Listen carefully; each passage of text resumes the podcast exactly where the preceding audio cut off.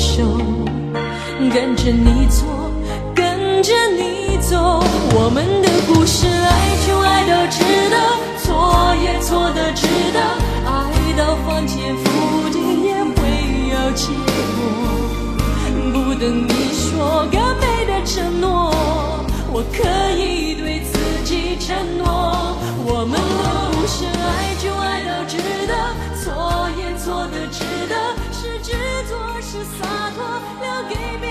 Hello，各位听众，大家好，欢迎来到聊聊经典电影这个频道。今天各位聊什么呢？我们来聊聊郑秀文。那之前呢、郑秀文得到了第四十一届香港电影金像奖的最佳女主角。那作品是《流水落花》。这部电影我还没有看过。我今天这集啊，不会针对这部作品做太多的一个呃那个评论啊，因为真的也没看过。那今天呢，主要是针对郑秀文在之前啊，在两千年前前后的一些啊，包括票房、包括口碑啊，包括他与像刘德华这种啊黄金组合的啊这几部作品，来跟各位来做说明。那原本呢，郑秀文其实我之前在针对这个香港的女明星的部分呢，原本郑秀文我会和她与吴倩莲。还有王祖贤是要放在跟这个刘德华合作的经典女星的系列里面。这次啊，因为刚好郑秀文她拿到了这个香港电影金像奖的最佳女主角，所以啊，想说就趁这个机会，干脆就帮郑秀文来做一个单独的特辑。提到郑秀文呢、其实在我的印象里面，她和梅艳芳蛮类似的。那个唱歌哦，这是天后级的。那演电影呢，哦，表现也非常的棒。那他有一种特殊的魅力。其实他跟梅艳芳很接近的感觉，就是不是那种第一眼就是那种哇令人惊艳的玉女明星，还是艳星，还是那是那种啊什么超级大美女。可是呢，是非常的耐看，而且有强烈的个人的风格，所以也就造就。包括像梅艳芳啊，包括像郑秀文，他们有自己的一个风格啊，自己树立出来的那影坛的地位。对我来说啦，因为坦白讲，虽然我爱看那个香港电影啊，但是香港的歌曲啊，粤语歌曲，其实我听的东西没有那么多。再加上以前啊，华语市场的话，包括像我们这个国语的一个音乐，华语音乐，其实所谓的国语啊，就是北京话，就是所谓我们现在讲这个国语哈。其实台湾算是这个华语乐坛一个很重要的一个呃一个一个一个市场，所以啊，我们当然从小就是听国语歌嘛。那粤语歌当然以前也会听到，可是其实我们在小时候的时候还是以国语歌比较多。那之后等大大了一点，那有些香港的歌手他们就会来台湾啊，有来挑战哦，可能也许他们的发音没那么标准。但是他们每次来台湾发专辑啊，就不用讲像四大天王啊等等之类的，或者是说某一首歌会有粤语版跟国语版啊，包括像台湾的王杰啊，也是有这种这种模式啊，他的金曲国语版也唱了哦粤语版，再打回香港的市场等等之类的。所以其实九零年代啊，华语音乐真的是非常非常的蓬勃发展，而且那时候大家都会买卡带嘛，后来。变 CD 哦，现在哦，现在这个就是变更像古董了。那我们把话题再拿到拉回到郑秀文这边。那我对郑秀文的印象，其实就是九六年的这个《值得》，《值得》这首歌啊，我相信啊，现在可能在 KTV，我相信蛮多的听众应该也是会去把它点来唱。像偶尔有时候我听一些怀念金曲，哇，已经变怀念金曲了。《值得》哇，郑秀文的《值得》真的很棒。我那时候印象深刻，那时候我是呃念专科，那我住在宿舍，那当时啊有一票的这个香港歌手，那值得啊，这首歌推出的时候，哇，横空出世啊，真的是啊、呃，这个旋律啦，还有里面的整个的意境啊，包括郑秀文本身的一个唱功啊，让他啊在台湾整个人气大涨。即使如此啊，其实我对于郑秀文。会演电影这件事情是没有什么感觉的。好，那郑秀文呢？她的歌唱事业我就不多说了啊。后这个已值得在台湾红透半边天，然后慢慢的也成为天后等级，啊，得了很多奖，也卖超好啊。这个部分他的成就啊，歌唱部分呢，我就不赘述。电影方面，我刚提到，其实郑秀文她第一部演电影的时候，就是在九二年的那个《飞虎精英之人间有情》，那导演是邱礼涛。这部电影其实我我应该有看过，我印象中可是应该就看过那么一两次吧。所以我对于其实里面有郑秀文啊，坦白说，我真的还没什么印象。真的，我也是刚刚在查资料的时候，哎，发现原来她的第一部处女作就是这部电影。其实我真的没什么印象。而那个时候呢，她也获得了啊第十二届香港电影金像奖的最佳新演员啊，那时候是获得提名。也就是说，她第一次啊，她第一次去演电影的时候，其实就得到这个哦演技上的肯定了。那之后呢，当然九六年啊，像百分百感觉啊之类的。诶，你会发现，诶，怎么九二年到九六年这这四年间，他又没有演电影啊、当然嘛，因为其实他主要的主力还是唱歌嘛。所以其实从这边看到，发现一直到两千年之前呢，也就是说九二年啊、九六、九七、九八啊这几年是有作品的。然后再就是两千年啊，孤男寡女，也就是说孤男寡女之前，其实。啊，郑秀文在演电影的这个部分并没有那么的啊集中啊，作品也很少。特别像百分百感觉之类，其实那时候我看过，那我印象中其实是为了看梁咏琪嘛，还有郑伊健嘛，哈，这种感觉。所以其实对于郑秀文啊是没有太大的一个印象。坦白说，那之后啦，比较有印象那就是《行云一条龙》嘛，因为那时候其实主角是周星驰，那为了周星驰去看，后来才发现，诶，奇怪，周星驰的戏份好像也不太多啊，重点还是葛民辉啊。呃，我大概之前有跟各位提过，香港电影其实在喜剧这个部分呢，周星驰之后一直都有呃那个演员被誉为所谓的星爷接班人，而葛明辉呢，他也是其中之一啦。只不过葛明辉可能会呃在表现上，或者是说整个的外形，其实有时候这个到底人会不会红，还是说人会不会成为天王之类，有时候是一种一种运气吧。那葛明辉可能后来也并没有说。啊，特别的超越，或者是说成为星爷接班人啊。总之呢，啊，在《行运一条龙》这部分啊，导演是李力持，在某个程度上来说，周星驰算是来客串的。啊，《行运一条龙》，我们可以看到，其实是葛民辉的戏份相当多，说他是第一男主角，其实也不为过了。哈，那只不过这样的操作之下，其实到最后。呃，我们这种是为了周星驰去看的，我发现其实周星驰的票房，那个他周星驰的戏份不多了哈。那里面当然那个郑秀文是跟啊、那个周星驰是凑成一对的啊一个搭配，那剧情我就不赘述。只不过那个时候我一直觉得啊，郑秀文啊就是一个啊、女歌手，很棒很棒，然后来啊就是这个参与这个电影的演出，其实也没什么印象，因为主要还是看葛明辉还有像杨恭如这些人的表现啊。啊，当然还有舒淇嘛，还有那时候也是当红炸子鸡的陈晓东，基本上这是个大堆头电影啊，所以那时候我对郑秀文还是没有什么印象。好，终于来了，一瞬间啊，哦，有一部作品可以让一位啊这个以唱歌哦为主的这个女歌手，忽然变成一个影后提名等级的这种这个 label 啊，那就是孤男寡女，两千年的孤男寡女。这部作品啊，之后有机会在刘德华或者是与刘德华合作的这个黄金组合里面，我相信我都会再提到《孤男寡女》这部电影。我到现在只要有重播，我一定会看。我记得好像像东森系统吧，总之有重播我就会看。那被我转到了，我看。一半也没关系，我就把它看。完。我个人啊，呃，听众应该有印象的话，其实我没有那么喜欢这种比较悲伤的结局。啊，包括像之前我跟各位聊过《新不了情》嘛，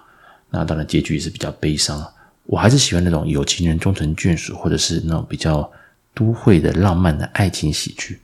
而孤男寡女基本上就全部包含了啊这些我喜欢的元素。甚至那个时候啊啊，这个刘德华在里面开的这个拿着手机啊开着车阿 Code，哇，都是我那时候觉得说啊，以后出了社会我一定要买一样，也要买阿 Code。那有没有圆梦？诶，后来我没有买 Accord 啊，或是买别的厂牌啊，不是题外话了。那孤男寡女啊，当然挟着这个杜琪峰啊，还有刘德华的这个这个组合啊，基本上哇，就是吸吸金啊，哈，让人觉得这个一定是很棒的一个大戏。然而，它搭配的是郑秀文，诶，行不行啊？这个虽然我刚讲过嘛，他有得过啊这个最佳新演员的提名，但是你要忽然跟这个杜琪峰啊、这个韦家辉啊这些大导演啊，还有是刘德华这种天王级的，你能够搭得起来吗？对不对？大家印象中啊，能跟刘德华哦这个搭配起来，能够称为经典的，当然就是王祖贤啊、吴倩莲等人。你你这个郑秀文行吗？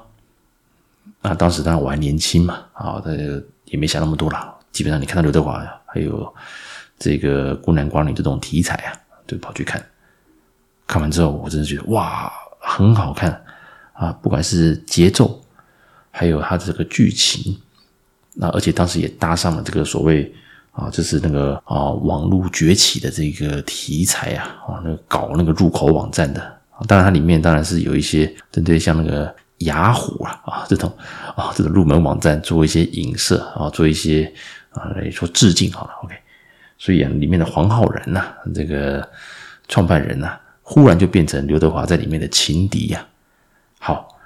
基本上他的套路就类似的啊，这是刘德华自己啊有结束过一个婚姻，那后来啊跟公司的这个啊郑秀文呐一个小职员呐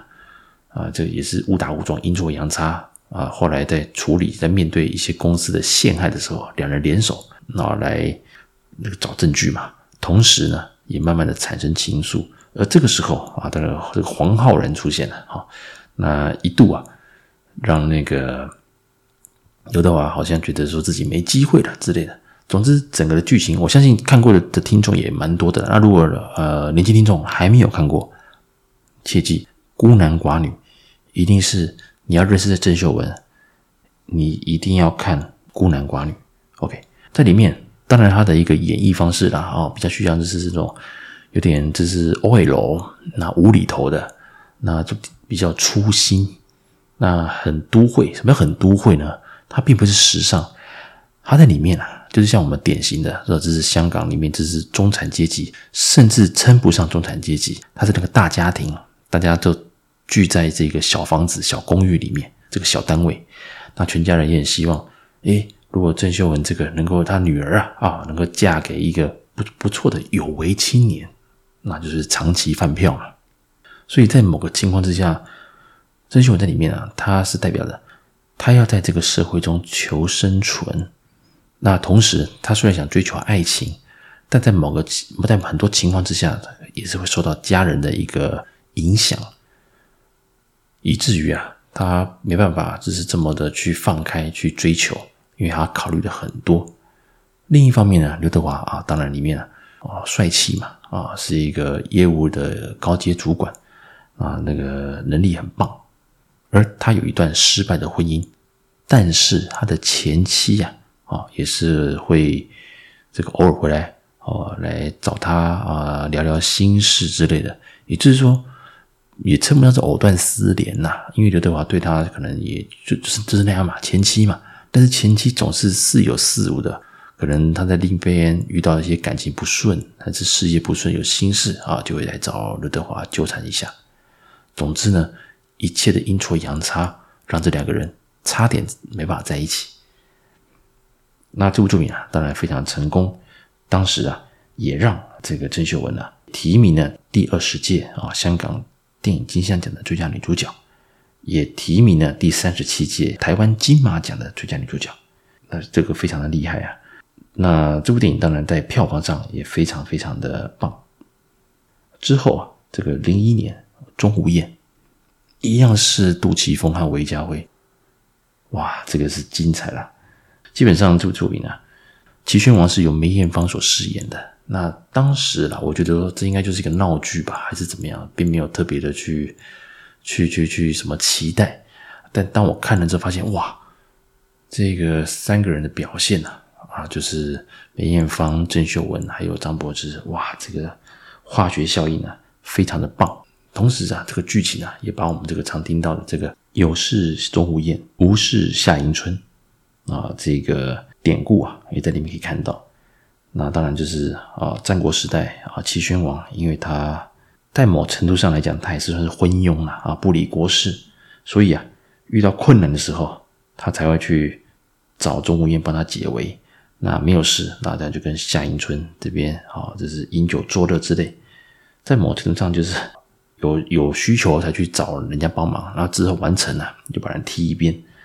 那基本上这部作品呢，就是把这个典故啊啊这个背景啊放在这个电影里面，当然透过一个比较夸张的演绎方式，把这种三角关系呀啊作为一个不一样的诠释。这部作品呢，我当时也非常的喜欢，而他又继续的。继这个前一年的啊第二十届的香港金像奖之后，第二十一届啊香港电影金像奖一样继续的提名。那后来当然是没有得奖了，不过他当时也获得了啊香港电影评论学会大奖的最佳女演员啊第八届的。你看一连串啊，哎，两千年跟两千零一年孤男寡女还有钟无艳啊，让郑秀文呢在演技上受到非常大的肯定。啊，虽然最后是没有得到最佳女主角的，只不过能入围，就等于就是一种最一个就是一个呃入围就是一种肯定嘛。虽然没有获奖，而且她最厉害是什么？第二十一届，啊当时啊入围两啊女主角的入围有两部作品，第二部呢就是《瘦身男女》。那《瘦身男女》啊，基本上她就是还是一样，杜琪峰跟韦家辉来指导的，而且她的套路啊啊就类似像是孤男寡女一样。那只是还是有那种所谓的呃情敌出现呐，啊当然剧情也算是简单，只不过它又是我刚讲的很符合大家想要看的那种轻松都会喜剧，而且最后是皆大欢喜。那《瘦身男女》重播率也算高了，我记得可能东森或者是卫视系统会有一些重播。那当时啊，就是讲这个话题，就是两一一两个胖子啊，一男一女，刘德华跟郑秀文都是因为啊这个啊。胖子，然后他为了要他喜欢郑秀文，可是郑秀文她却一直想要挽回她前男友的心，所以她决定要瘦身减肥，而刘德华也陪着他一起减肥，一起瘦身，为了要帮助郑秀文，所以他也做出了很多努力，或比如说去街头啊，就是让人家付钱，你就可以随意打我，当做沙包一样之类的，啊，令人也非常感动。这部作品呢，也让郑秀文。啊，也入围了啊！香港电影金像奖的最佳女主角。除了《瘦身男女》钟无艳之外，还有一部作品是《同居密友》，一样啊，也是由郑秀文所主演的，而且也让她一起入围了这个香港金像的最佳女主角。也就是说，三部作品，五个人竞争啊，五五部作品竞争，其中三部作品都是郑秀文。当年度入围最佳女主角的有郑秀文的《同居密友》。瘦身男女，还有钟无艳，接下来是梅艳芳的男人四十，然后是张艾嘉的地久天长。那我那个时候其实我一直认为梅艳芳的男人四十，还有郑秀文的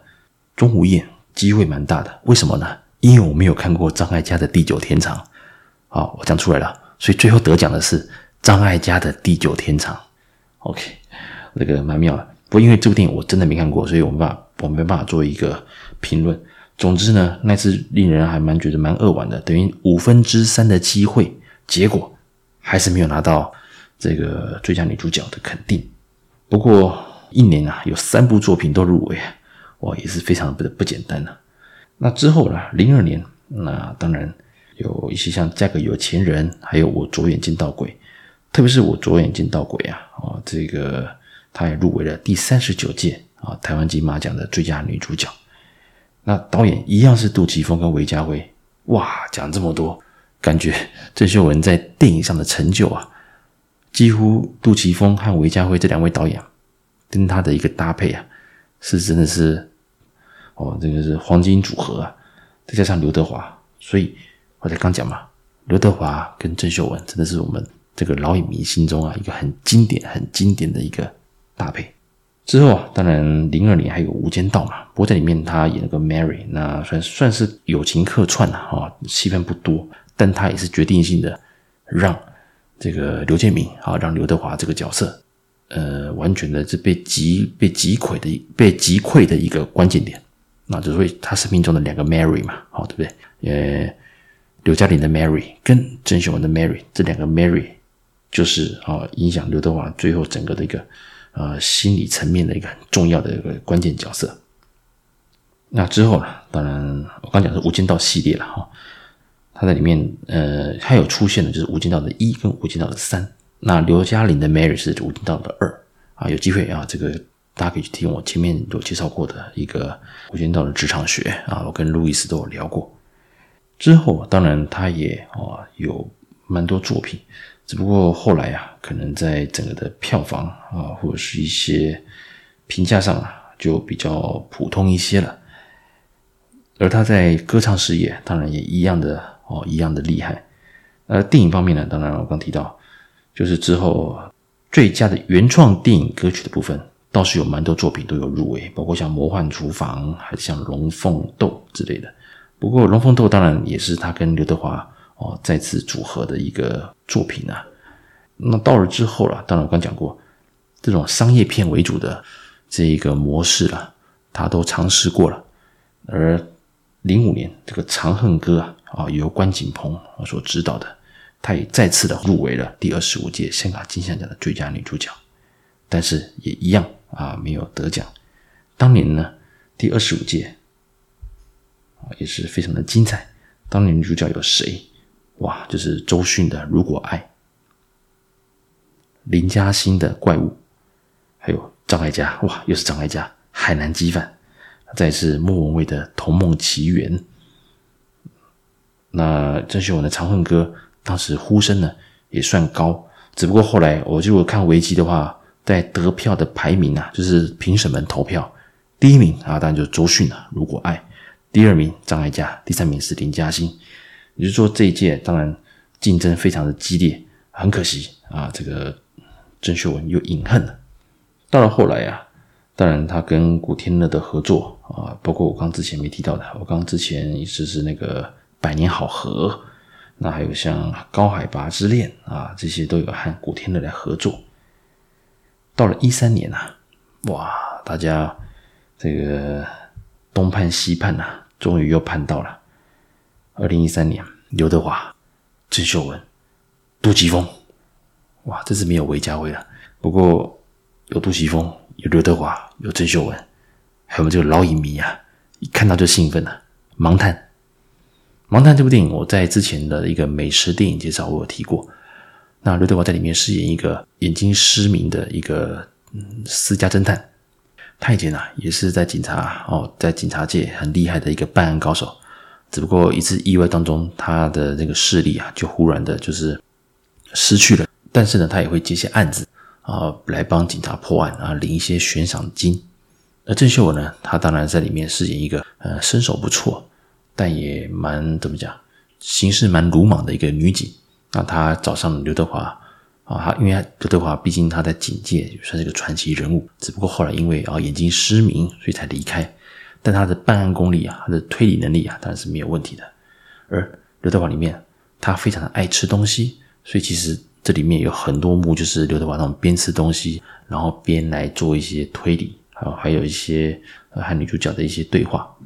而盲探呢，当然在当时啊也入围了。第五十届的台湾金马奖啊，最佳女主角，以及啊第三十三届的香港金像奖最佳女主角。那那一届啊，哇，也精彩了。那一届的女主角的入围啊，非常的，虽然她运气不好了，还遇到了章子怡的一代宗师啊，一代宗师当时啊也是横空出世啊，大家等了很久。那当时一推出啊，几乎也是许多大奖都拿到。那女主角的部分呢、啊？当然，除了章子怡的一代宗师之外，还有汤唯的《北京遇上西雅图》。其实我个人也蛮喜欢那部作品的。啊，再是严卓林的《狂舞派》，郑秀文的《盲探》，以及我原本以为有有机会得奖的，就是包起静的《僵尸》。哇，《僵尸》这部作品，大家大家一听到，这个也是我们那个哦僵尸电影的一个超级经典之作了。那有机会会跟各位再聊一下。当然，包起镜在僵尸里面呢、啊，虽然他的戏份可能没有那么多，甚至有些人就觉得，哎，惠英红表现也不错啊。只不过包起镜她去养这个尸啊，养她老公的这个练这个尸啊，就是引爆这整这个事件的一个最重要的关键，所以其实他算是一个很重要的一个起承转合的角色。所以当时我本来以为赵启金可能有机会跟章子怡拼啊，当然章子怡在《一代宗师》啊表现也非常的棒，甚至也有人开玩笑说，《一代宗师》啊应该不是讲梁朝伟的叶问，应该是讲的是那个章子怡的这个宫二啊，宫二传，《一代宗师之宫二传》啊，哦，可能比较贴切。OK，这个开玩笑的啦啊。总之呢，这个一连串的这个提名啊，其实到了二零一三年啊，其实当时。哦，郑秀文呼声很高，只不过最后还是啊、让这个章子怡拿到了影后。到了后面啊，坦白讲，我对她的作品其实我真的就几乎比较没有看那么多了，而他自己在产量上也比较少了。那我这边就不太特别的做介绍，基本上我就以他啊，包括我自己有看过的，就是到《盲探》为止啊。虽然作品好看似不多。但是呢，他每一部作品其实，包括他被提名的部分呢，其实都是相当的经典，而且他的表现也令人印象深刻。之后啊，当然到了二零二三年，就是今年这个《流水落花》，啊，让他也得到了，终于得到第四十一届的这个香港金像奖的影后。那不过因为这部电影我还没看过，所以我就不特别再做介绍。那之后有机会再跟各位来聊聊。那年轻的听众啊，如果你们对于郑秀文，呃，没那么熟悉，或者说对他歌曲没那么熟悉，大家可以再去啊找来听看看。不过值得，还有包括之后啊，因为像香港有一阵子很流行的个这个电子舞曲风啊，像黎明啊，那时候他们转型嘛，还有像郑秀文这种眉飞色舞，我相信其实现在应该在 KTV 啊，也都是在这个点歌排行榜里面啊。这一次啊，如果大家有机会啊，想在欣赏郑秀文的精湛演出的话，大家务必第一个。孤男寡女、瘦身男女、钟无艳，还有这个盲探，那这几部作品一定要看哦，非常非常的精彩，非常非常精彩，而且娱乐性也十足了。其实我觉得是那种百看不厌的，哦，百看不厌，真的很好看，很精彩。那之后，我针对刘德华这个跟他合作过的女星的系列啊，啊，我也会再把郑秀文。再做一个说明，那也不能说破梗了。之后我会针对像王祖贤、吴倩莲还有郑秀文，那这几位与刘德华曾经合作过的经典作品，啊，来跟各位来聊聊，来顺便勾起你们这些老影迷的一个回忆。那还没有看过的听众们，也可以听，也可以去把它找来看。你会发现，为什么我们总是在怀念那些哦资深演演员的一个经典作品？听我讲完，你就知道了。以上，感谢各位的收听，我们下次见喽，拜拜。